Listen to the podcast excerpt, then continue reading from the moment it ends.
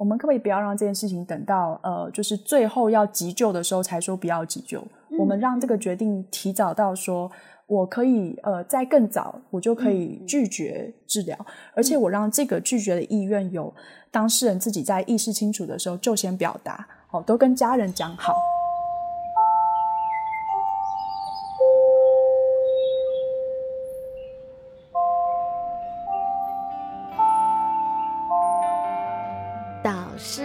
间。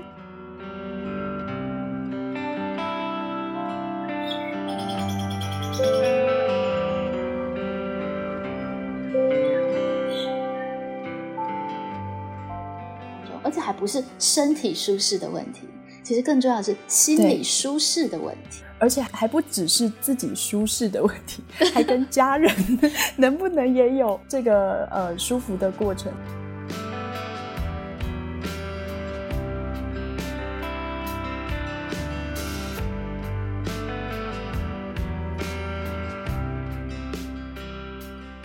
八月二十八号的晚上，今天晚上的导师时间，继续为大家邀请到我们畅谈的成员雅倩，继续来聊她的人生故事。嗨，大家好，雅倩。其实，在上一集的节目里面呢，我们其实已经从你的高中相声社的岁月，一直走到了大学，然后走到了你成立工作室，到现在来到了病主中心。嗯，那现在的你，其实，在工作的。地方呢，以及在执行的计划，这个病人自主啊，其实它是一个蛮有意思的一个呃议题，虽然对社会大众其实有点陌生。今天我们的节目主要就要来聊聊这个病主中心，嗯，它在推广的理念到底是什么，以及雅倩在这样子的一个计划里面，其实连带着对于自己的关系，还有自己生命的叩问、工作的哲学有哪一些变化？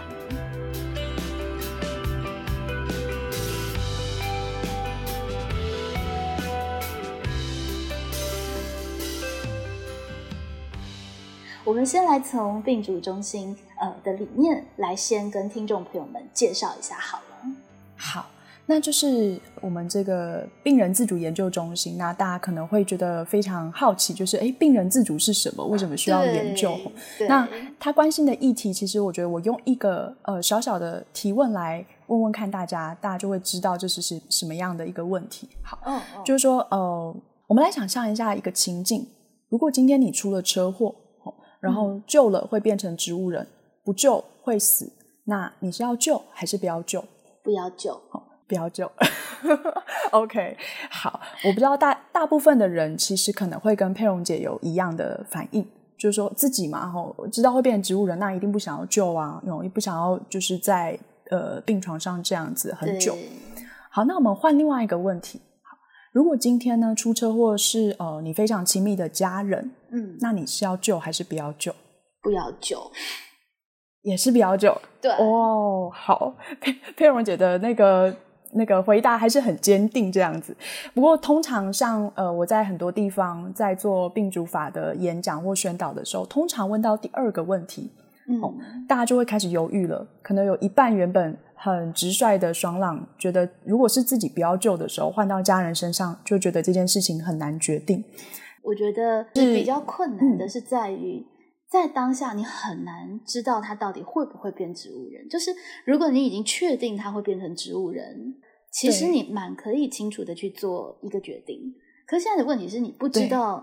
就会完全好，还是因为很高的几率会变成植物人，不见他一定会变成植物人吗？嗯。所以我觉得最困难是在这个未知上面。对，呃，应该说，在这个很多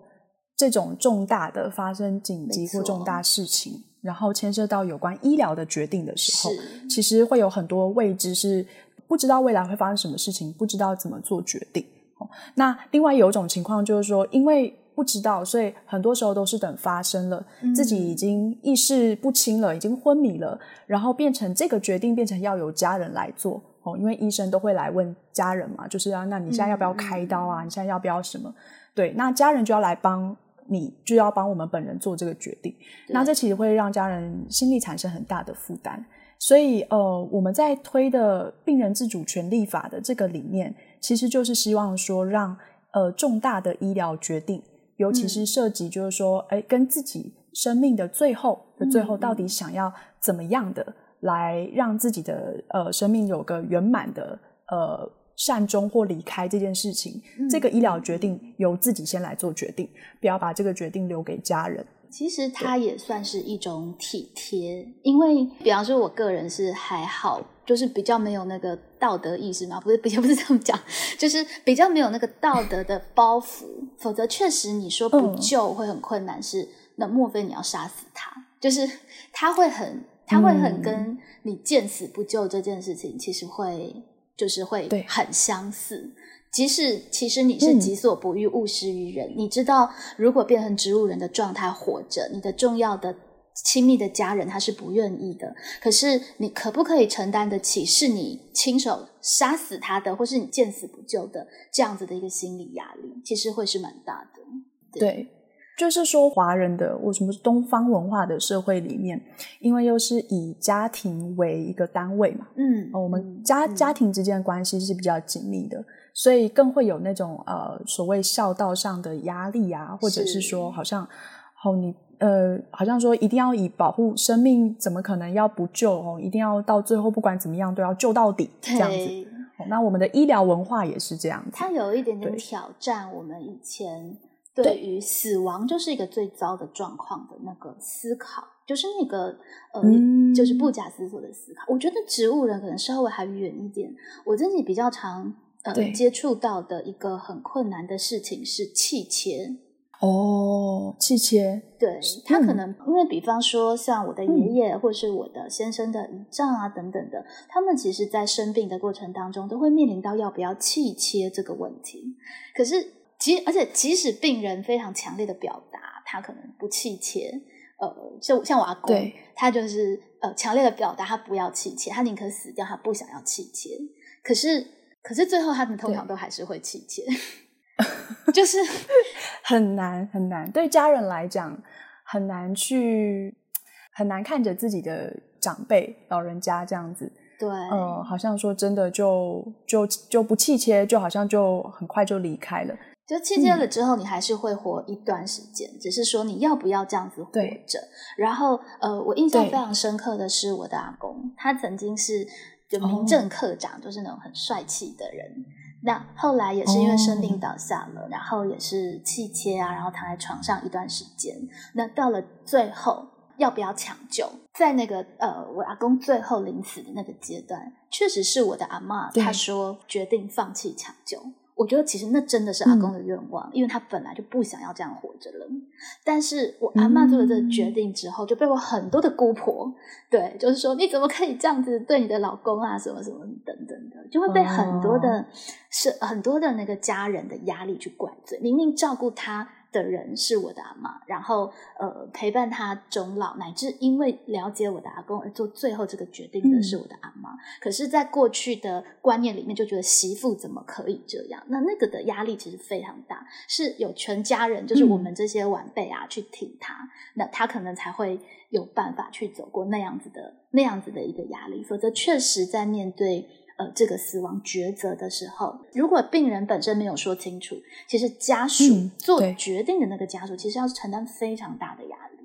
对，其实刚才佩蓉姐提到的这个情境或这个状态，其实就是我们可以说过去嗯台湾二十多年都会发生这样的情况。对，因为呃，就是大家比较常过去比较常听到是。哦，签呃放弃急救的同意书，或是说不急救、不气切、不插管的同意书。那这个就是，其实它这个是过去在呃台湾在两千年就已经通过的一个安宁缓和医疗条例，就是我们说安宁的这个相关的法律规定上，那它可以让呃本人，就是说可能是末期病人或者是一般正常的人，在意识清楚的时候，都可以先签一个不急救、不气切、不插管的意愿书。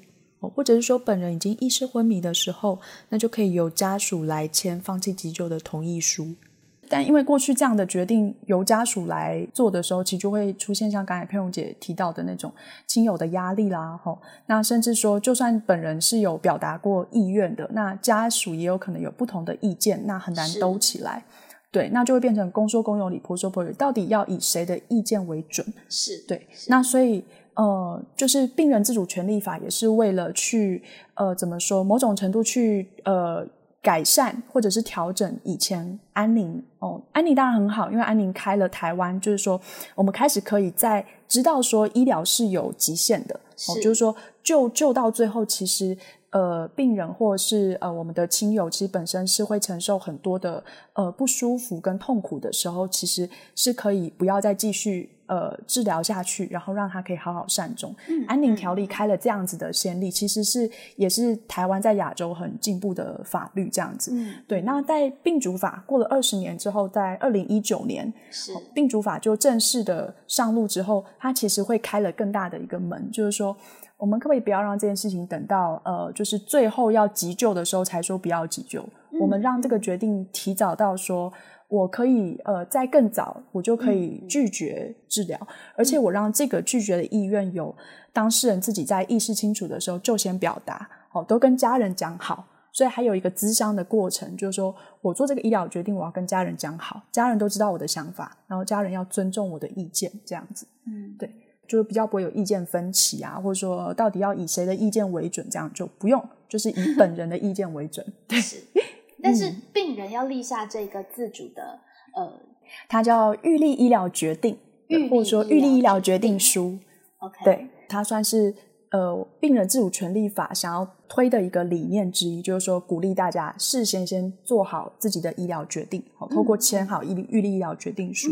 但是病主法还有呃强调保障病人另外一个很重要的权利，就是他的知情权跟选择还有决定权，就是说他知情，对对对，他对他一般的医疗重大的医疗。很多时候，其实像我们可能呃去医院啊就诊的时候，有时候医生可能会呃，要是知道一些诊查出一些病情可能蛮严重的时候，他可能会先选择告诉家人，是，那病人就被隐瞒了。对，那其实病人被隐瞒，他就没有办法为自己做决定。所以其实就是说，病人自主权利法这个这个法律里面特别保障说，病人是有优先知情，知道他自己的。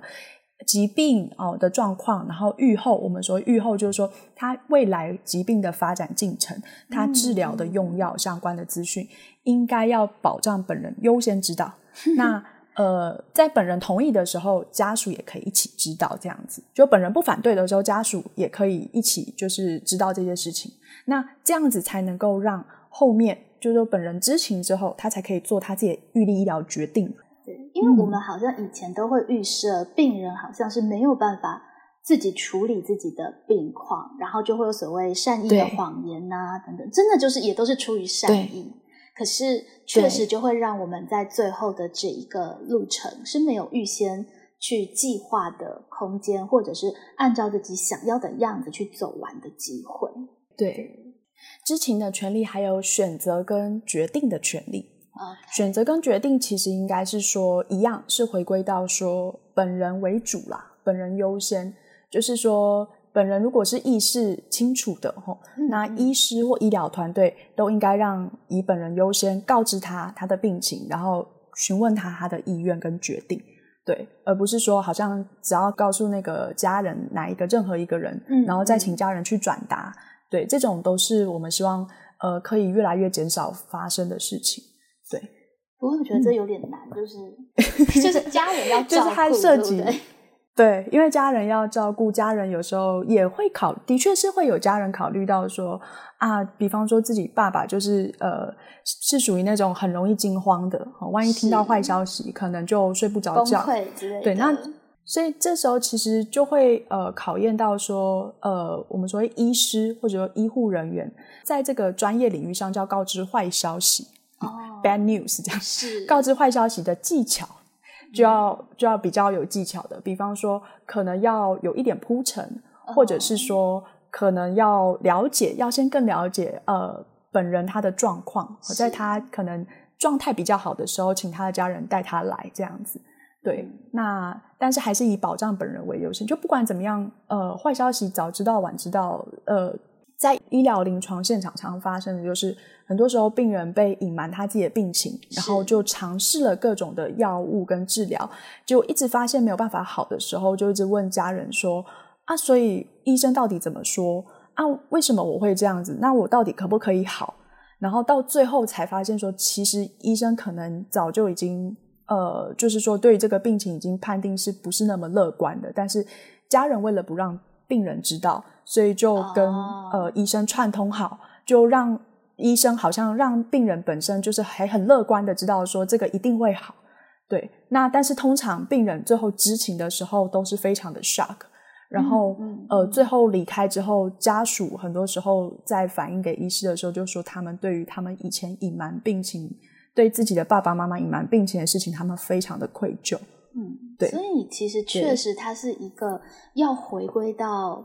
诚实的一个步伐，对不对？对对对。那其实它确实是一个呃，现在在现场。还有非常多需要克服的难题，但是这会是一个我们需要去走的愿景，以及它联动会推动着大家对于生死更深刻的去理解，而不是以一种避讳的方式去处置它。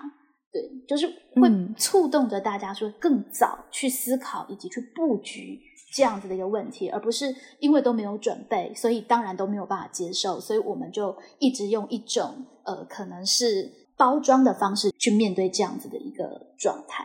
哦，所以这样子我比较理解了。他跟放弃急救跟安宁比较不一样的是，他其实要走得更远。他其实想要去处理的是，呃，病人他有没有办法去自己掌控自己最后的人生的这个部分？对，对不对？他不是一个被动的，嗯，不得不为，就是说我已经到最后一刻了，所以要救不救等等的的。部分，他其实要去处理跟碰触的，应该是他背后更深层的人为什么活着？呃，我要怎么死？类似像这样子，是更深层的哲学的问题。对对对，我们说回归更多的呃生命的思考，嗯，对，那还有自己的呃尊严跟自己的生活品质，就是说到了很，因为人都会生老病死嘛，是。那到了到了老病的时候，哦，尤其病的最后阶段。自己希望还能够有什么样子的生活品质，好的生活品质，对自己想要的，对，那那那个样的生活品质底下，要需要什么样子的医疗的状态来配合来达成。对，是不是就是不要这么多哦加工的啦，插那么多管子啦，不要那么不舒服啦？就大家自己可以来思考，提早思考这些事情，其实是帮助自己，也可以说，哎，我会更意识到原来我的生命是有限的。那我的很多的关系，我其实是要提早去和解，很多要来不及讲的话，我其实是要提早去做的。对，然后甚至未来临终的一些医疗决定，我也要提早去部署，这样我才能够比较优雅的。你常常看到现在很多书店会讲嘛，什么优雅终老啊，或是安老啊，好，那个优雅要怎么达成，其实是需要去部署的。对，这很有意思，是这个品质这个概念。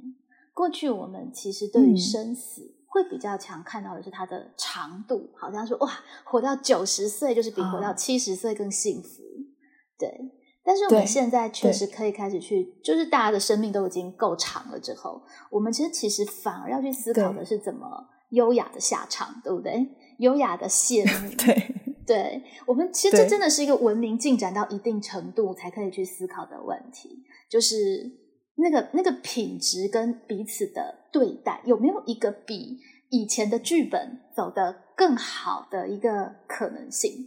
对，是这个部分的一个思考。那真的，它其实反过来去推动的是，我们怎么在生的时候，其实是可以活得呃更更充实、更没有遗憾。那你就不会害怕最后的死亡，因为现在会觉得很害怕死亡，或是呃我自己都会觉得死亡没有关系，就是生病很可怕。的确是，生病还是可怕啦。对，对，尤其最近疫情的情况下，大家应该对于这种呃，万一罹患就是那个新冠肺炎，然后可能就会进到一种要可能要使用呼吸器的状态的时候，就会我觉得大家都会有这样子的感受，知道说那一定会是一个不是很舒服的状态。就疾病的过程，呃，我们在病中的处境的身心灵，好，怎么样去安顿？其实这个都是。呃，一直到现在都是医学上很大的挑战跟要克服的事情。是是，它不是只有说嗯好了，或者是说我生命可以继续着的这这么简单的问题，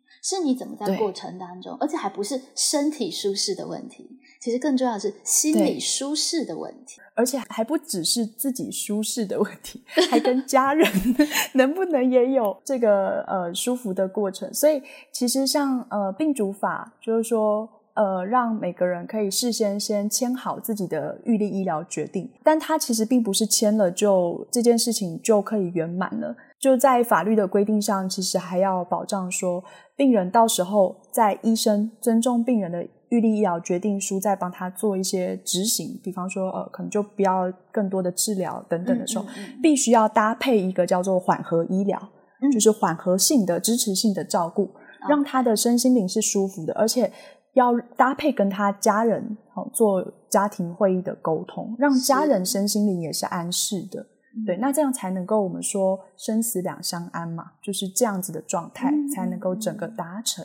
这就是病主法很很高深的理念，这样子，难怪这么困难推动这样子，因为它碰触的实在是太多呃禁忌，或者是大家会觉得有点害怕去谈的议题了。对，这里面其实还需要去厘清的一个东西是，呃，病人自主谈的这些东西跟安乐死它到底关系是怎么样？这好像也是蛮多人会困惑的一个问题，对不对？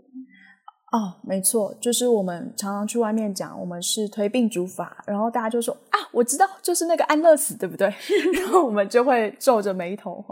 病主法呃本身做这个预立医疗决定，我们说的是拒绝医疗，它是一个拒绝医疗的权利，它不是安乐死。哦，它的差别在哪里？就是说，其实安乐死是有个定义的，就是说它是一个呃用人工可能注射相关的药剂去。加速病人的离开或加速病人的离世，这样子，这个是安乐死。对，那拒绝医疗是单纯是让病人可以就是呃拒绝更多无效或不需要的治疗，然后自然让身体自然关机，回归自然善终。对，所以他们的差别在一个是不要多加，对对，一个是加速，对，就是那个时间感的不一样，这样子。所以其实。病主目前希望做到的是，不要加工，让他本来已经要死掉了，然后还继续活着。对，对不对？那安乐死是他活得很不舒适，很不很不舒服，但是我们要不要加工，让他快速的死亡？对，要不要打一针，然后我就离开了？其实我觉得这还蛮好的。对，这是会是未来努力的方向吗？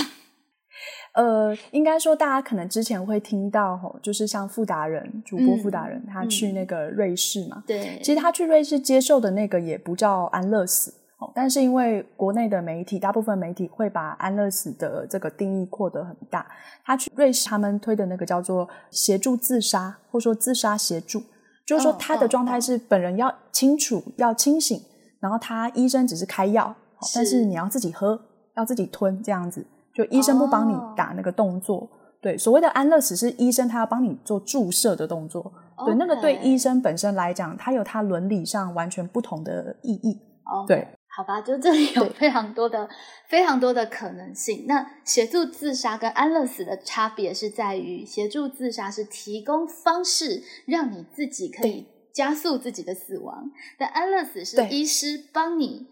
加工让你死亡，所以这两个又有点不太一样。对，所以事实上，安乐死是在整个国际的争议还是非常大的。没错，所以在全球来讲，其实通过安乐死的国家并不多。呃，大概只有荷比卢、荷兰、比利时、卢森堡、荷比卢三小国，然后哥伦比亚，还有加拿大，还有澳洲的两个省——维多利亚省跟西澳省。以及最新通过的是纽西兰，是在二零二零年去年的公投通过的。对，那大部分大家听到的，比方说瑞士，或甚至我们说美国，嗯，有人说，哎，美国是不是通过安乐死？没有，美国现在的十一或十二个州通过的都是协助自杀，只是因为媒体因为报道都会直接讲啊，都是安乐死这样子。对，但它其实是意义上不同的。可能因为协助自杀听起来好像比安乐死。在华人文化是不是更难接受一点啊？自杀有可能不太能被 接受的是安乐，听起来好像还蛮安乐的这样子啊。对，没错没错，是跟佩蓉姐讲的一样，就是那个大家对这个名词的一种感受度啦。可是其实如果是排序起来的话，其实呃，协助自杀的呃可被接受性，其实还排在安乐死之前，对不对？没错，没错，就是其实整个全世界啊，就是说在医疗一直走到很进步的状态的时候，就会开始反思这种人是不是可以拒绝医疗的事情。对，那这个就是广泛的病人自主权利都在讨论这件事，所以他的那个他的争议的层级就会从大家普遍都可以接受，世界上欧美国家都可以接受拒绝医疗，就是说我不要再更多加工的这些医疗，是那可以接受的，就再开放一点，就是协助自杀。对，那最不能接受的争议最大，目前就是安乐死。OK，所以目前其实台湾还没有要走到这么前面，我们现在至少先。呃，去确定一个概念，就是说，那至少我们可不可以拒绝过多的医疗？就是根本已经完全只是在延续他的生命，但是没有办法带来更多的尊严、舒适的这种医疗，我们可不可以先停止？其实现在病主其实要走的只有到这一步嘛，对不对？我们目前现阶段要走的，对，光这一步就很难了，光这一步就有很多。呃，大家需要就是大家都需要去思考、去跟跟上的这些资讯，这样子。嗯，不过我自己至少就身边的朋友或者是长辈的观念来感受，我觉得其实这几年确实有蛮大的风气上的不同。就是大部分的长辈，我觉得他们或多或少都已经会表达出，如果是植物人啊，或者是生活很痛苦，宁可就放手让他们走。就是，其实你越来越可以发现这个话题可以被谈，以及长辈可以越来越明确的表态。那当然还是要请他们去预立医疗抉择，它才比较法律的效益了。但是似乎感受上就是可以有这样子观念，乃至会预先思考这个问题的，确实有越来越多的可能性。其实。大家开始愿意谈这件事情是很棒的事情，然后也是这个社会进步的一一个发展，这样子。在病主法本身的制度上，其实也鼓励鼓励家庭提早去沟通这些事情。它是现在是用一个法律的规定，就是说，呃，在签署每个人在签署预立要决定之前，要先进行一个咨商，我们叫病主法的咨商，或者说专有名词是预立医疗照护咨商。这样，嗯，那这个咨商其实它是。呃，现在是法定规定说一定要有这个咨商才能够签 预替医疗决定哈。那这个咨商跟我们呃一般听到的心理咨商是不太一样的，它比较像是一个病主法资讯的告知，哈，就告知本人。那同时也希望这个咨商是可以带着家人一起来做，就是医院人跟家人一起都能够在咨商的场合，在医疗人员的帮助下，那让家人也了解医院人本人。呃的想法达成一种家庭的共融沟通，所以做这个咨商要带着一个二亲等以内的家属来，就是要带着家人前来，然后去医院做。哦，现在都是医院在提供这个咨商的服务。那医院会有这个呃医护团队，还有包含呃可能社工师或心理师等等，大家一起来跟这个本人还有家人沟通，让他知道说。呃，病主法有哪些可以保障你的地方？那你要做这个医疗决定，它的内容是什么？好，它代表的意义是什么？比方说，呃，因为嗯，在那个预立医疗决定上面，其实大家是可以，大家可以针对五种的呃特定重大的一种疾病的状况，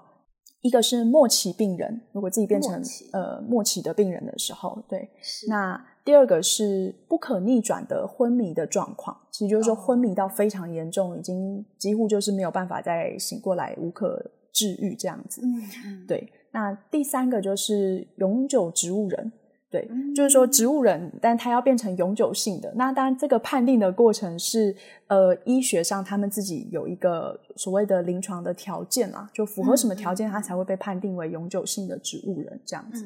对那第四个就是极重度的失智症者这样子，其他最后失智到了最重度的时候，其他也是整天卧床，然后已经呃无法大小便无法自理，就是各种需要人照顾的状态，那也是很严重的。对，那第五种就是所谓政府公告其他的重症疾病，那这个像现在公告的大部分的疾病都是罕见疾病的类型。那未来其实还有可能哦，因为我们可能会发现有更多疾病的或是病况，其实大家都是认同它是所谓可能呃很难治愈啊，然后也很痛苦吼，然后是适合被放进来第五种的疾病就会被政府公告进来，这样它算是一个活门，就是说政府随时觉得说对有各种大家有反应的状况，然后合适的就把它公告进来。所以在这五种情况下，大家可以在那个预立疗决定上面勾选这五种每一种的情况，自己想要呃继续治疗或不要治疗。对，那它的继续治疗，它也有分这个治疗的范围。那最主要就是两两大范围，一个就是说维持生命的相关的这些医疗措施，它的范围很广。比方说，呃，我们常听到的叶克膜哦，或呼吸器。所以，其实刚才说呼吸器是包含在这里面的。对，那或是甚至输血、抗生素这些维持生命会有的这些医疗措施，可以去做一个大范围的拒绝，这样子，或是接受，要继续接受或拒绝。那另外一种就是大家最常听到，就是呃人工管灌、人工喂食、喂水啦。哦，它的专有名词叫人工营养及流体喂养，但大家应该会觉得听起来很模糊，所以我们就叫做人工喂食、喂水那种。对，就是鼻胃管啊，然后胃造口或是静脉注射，OK，就是针对这两种医疗的选项，那我是要继续接受还是不要？就是就拒绝了，或者是说，呃，我其实是有四种选择可以做的，就是说我要就是接受继续接受治疗，一个就是不要，就是拒绝治疗。嗯，那其实还有另外两个选项，一个叫做呃，我可以接受治疗一段时间之后。再拒绝，我们叫做现实尝试的治疗。比方说，因为有的人他可能会觉得，我如果变成末期病人，我可能还想再救三个月，呃，再嗯撤除相关的这些医疗措施是可以的。我可以在预立疗决定书做这样的表达。OK，就是我希望可以再多尝试一段时间，但是呢，如果真的不行，我就要放弃。对，OK。那还有一个选项，我们叫做。呃，我可以委由我的医疗委任代理人代为决定。嗯，那这个也是蛮特别，就是医疗委任代理人也是病主法一个很特别的制度。我们可以在病主法的规定下，呃，每个人都可以指定自己的医疗委任代理人。哈，它不是强迫的，就是你可以指定，可以不指定。那医疗委任代理人他有两大功能，而且这两大功能都是在呃本人就当事人已经。意识不清的时候，才可以呃跳出来做代理。嗯，如果本人还可以表达的话，当然是以本人意见为优先啦，因为我们这个是病人自主嘛，这样子蛮多元的，像那个珍珠奶茶一样，有各种 为病为糖。对对对对，选择这样子。这里雅青有谈到一个比较专业的名词哦，叫做医疗委任代理人。这个角色它的用途呢，大概就是当病人真的到了临终昏迷不醒，没有办法为他自己的呃想法意见做主张的时候，然后呢，他委托一个人就站出来帮他说话这样子。对，而且他有两个重要的任务跟功能，对吧？对。这两大功能就是说，一个就是说，因为我们这个预立要决定书最后签署完是会上传到中央主管机关的一个资料库，就是卫福部的资料库，然后最后会注记在我们的健保卡上面。所以健保卡一插，其实就知道呃你有签或没有签了这样。那所以如果等到发生呃呃五种的状况的时候，那当然医生插健保卡哦，就知道这个人有预立要决定书这样。但是呃实际上嗯。要启动这个预料决定书的这个时间点，或者说可能当有家人就是有一些不同的争议的时候，那这时候医疗委任代理人就可以跳出来，呃，主张意愿人当初在预料决定书表达的意愿，就是说可以跳出来帮他说话，然后力排众议，确认最后的决定，这样就医疗委任代理人有这个权利跳出来帮意愿人贯彻他的意愿的保障，这样。那第二个功能就是说，刚刚我提到的，就如果我们在预立要决定书可以勾选，就是说委由我的医疗委任代理人代为决定，那可能就是我自己在勾选当下，我觉得呃我没有想法。或者是说，我不知道到时候会发生什么事情，所以我干脆就是委托给呃，现在我就不要做决定，我就到时候由我的医疗委任代理人直接帮我决定要继续治疗或不要治疗就好了。嗯，那这通常医疗委任代理人要跟自己关系很紧密啦，吼，对，那所以。这个医疗委员代理人，他就会有一个，嗯，因为他要代理本人去表达意愿，或是帮本人做决定，他其实身份上是比较严格的。嗯，比方说，他就会被要求一定要呃成年以上，而且呃心智健全、意识清楚。好，那他也除了除了法定继承人这样的角色之外，他不能是因为当事人呃死亡而会获得利益的人。好，这蛮可以理解的，因为如果呃，就除了继承人，因为继承人一定是法定的，一定是会获益的嘛，所以这个是被排除在外的。但如果是其他的情况，就是那个医疗委任代理人会因为当事人离开，然后就拿到一笔很大的财富的话，那当然就会被大家觉得说这里面是不是有什么不可告人的秘密嘛？所以法律的规定上面就把医疗委任代理人做了一个资格的限制。感觉这个。立法的那个复杂度的面相就在这里可以看到了，因为牵涉到生死，真的不是一件小事。不过这也看出医疗委任代理人他的重要性，因为毕竟到了人生的最后，当我们真的没有办法去自理的时候。其实，与其就什么都没说，然后让别人做决定，不如至少我们可以指定我们真的比较信任的人，交由他来为我们代言。对，那所以呃，我们在推广的时候，其实都会鼓励大家，除了自己要签完预立疗决定书，那最好也能够委任一个医疗人代理人，来保障自己的意愿可以在自己意识昏迷的时候，还是能够被贯彻。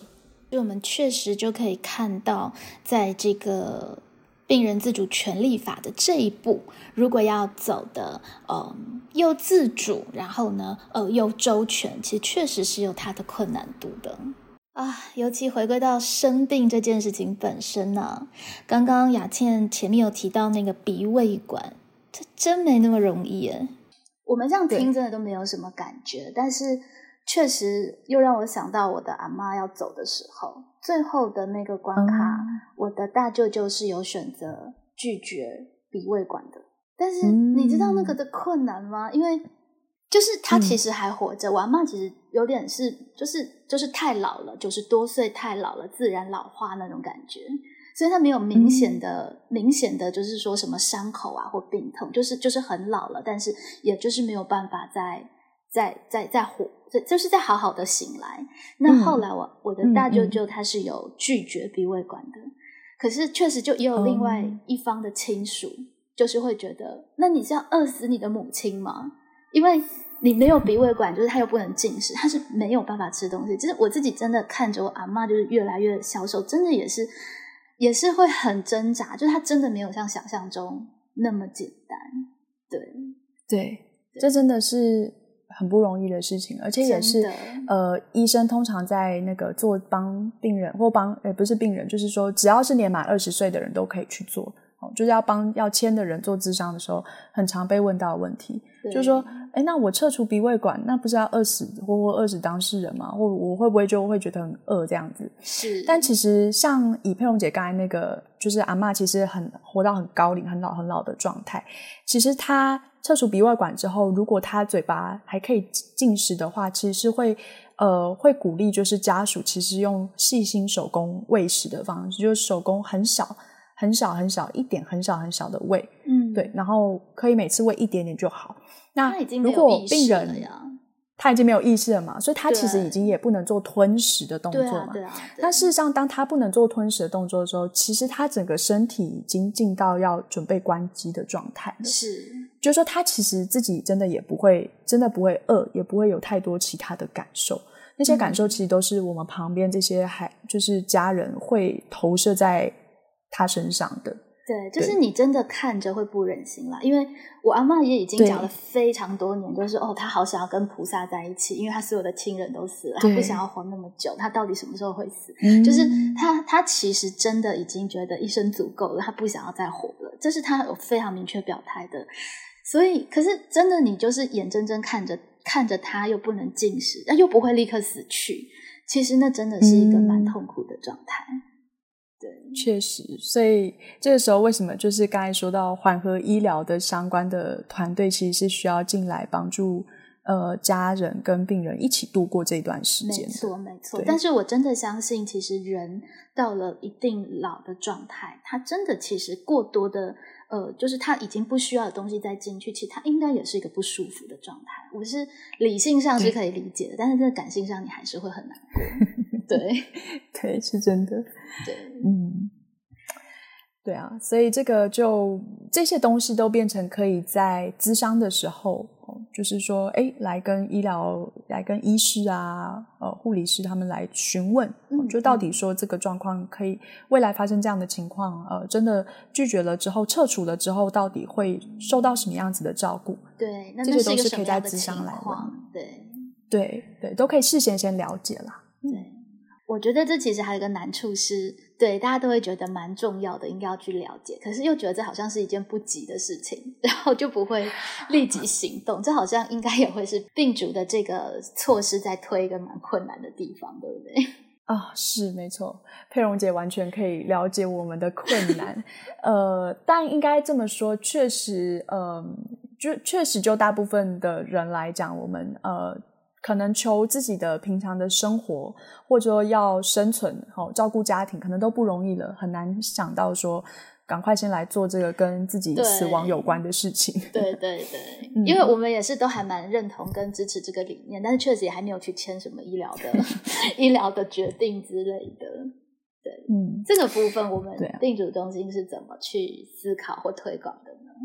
其实这是我们现在很大的困难，当然我们可能就只能够说。多去鼓励或是影响，就是说告诉大家说，呃，这件事情在你有空的时候先做，因为等到你呃，通常大部分时候都是已经来不及了。等到想做的时候，要签的时候已经来不及，要沟通要做这个智商已经来不及了。我们有太多这样子的故事或案例，所以有时候其实我们也会特别呃，比方说我们会邀请一些医师。或这些专家来帮我们分享一些他们临床上遇到的故事，嗯，那希望说也可以让更多人知道。但这个当然就是说，他因为这个呃病病主法也才刚上路两年多而已，所以它也算是一个很年轻、很新的，还在这个学步的状态的一个法律。它也还有很多它的相关的规定，其实可以做得更完善。对，那同时怎么样去宣导给所有的人，让大家知道说这件事情是很重要，而且可以呃赶快来做。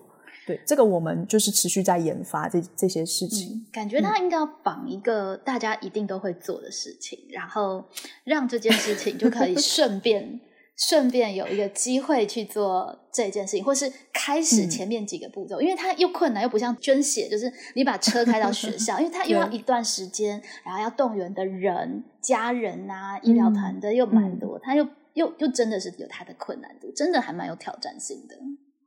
嗯。对，感觉可以，就是大家一起来集思广益一下。没错，没错，我们应该这集播出之后呢，听众朋友们可以一起想一想，比方说毕业门槛之一，就是 你要去那个让爸妈去做医疗，呃，要跟爸妈有过医疗对话，哎，这说不定可以做，对不对？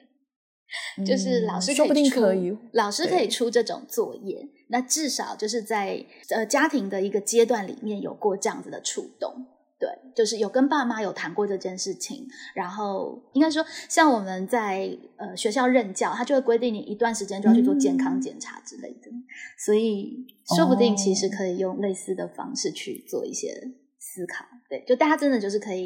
呃，至少大家有先有这个概念，然后可以慢慢的一起去思考，怎么样在自己的事业里面去融合这个东西，然后可以一起产生合纵连横的效果之类的。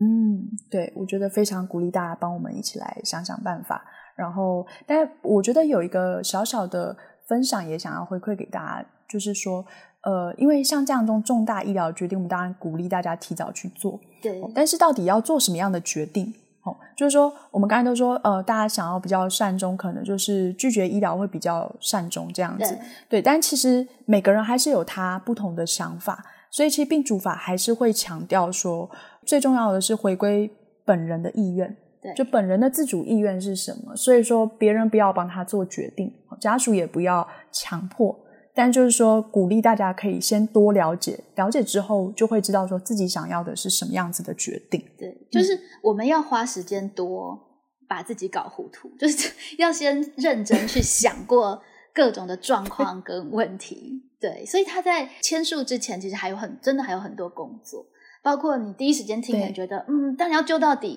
或是你第一时间听，当然觉得当然不要救。可是当你又知道了更多的细节之后，你可能又犹豫了。然后你又在听到更多的意见跟想法的时候，你可能会又推翻了自己原来的思考。他可能要留蛮长的一个自我辩证的时间。对对，没错。对，佩蓉姐提到这个是很重要的，就是说，我们也要意识到说，其实我们对于我们自己的决定是会变动的，是会随不同的生命阶段，我会有。比方说，可能像我们现在，如果是我现在去签，有可能我会觉得，就植物人来讲，我还想要尝试啊。嗯，我就或许到时候医学会更发达了，嗯，对，会有什么样的新药出来？对对，但有可能等等我到了，也许呃四五十岁，也许我的想法也会不同。对，觉得啊，我已经活够了，不用了这样子。对对，所以呃，我们是人都是会变动的。那定主法也让，就是签了，也不是说一次定终身，就签完还是可以再改。对，但最重要的是，至少先有这个保障，对自己的法律上的保障、医疗上的保障啊。那我知道在教学现场可以做什么了，我们就可以把学生搞糊涂，就是先让他们丢到那个困惑的情境里面，先让他们不理所当然。应该在教学现场至少可以先做到这一步，这样子。嗯，可以哇！我觉得可以来跟佩蓉姐，可能我们可以来规划一些教案之类的。对啊，对啊，对啊，就是你要从高中阶段先开始，让他去想，让他困惑，让他觉得纠结，对，然后再去体验人生之后，然后他可能就会比较认真、有意识的去想到那自己希望怎么样。嗯，这真的是一个没有标准答案，而且立法的目的也不是要鼓吹一个标准答案的一个很有意思的推动。吼，对 对。对，就是因为呃，这个刚才我们这样整个整个聊起来，其实佩蓉姐也会知道说，病整个病主法的内涵跟理念都是非常的，其实必须说有一点复杂性。那它也是一个跟社会的主流的一些意识或价值观有一些有一些抗衡，要做一些观念的翻转。所以当时其实，在像这部法律当时从在立法院推动的时候，就遇到了非常大的困难。对对。这个病主的故事跟它的内容真的是非常的优美而复杂，尤其这个背后谈到立法，这其实又是一段又复杂又精彩的故事了。是，真的很不容易。对，嗯，对。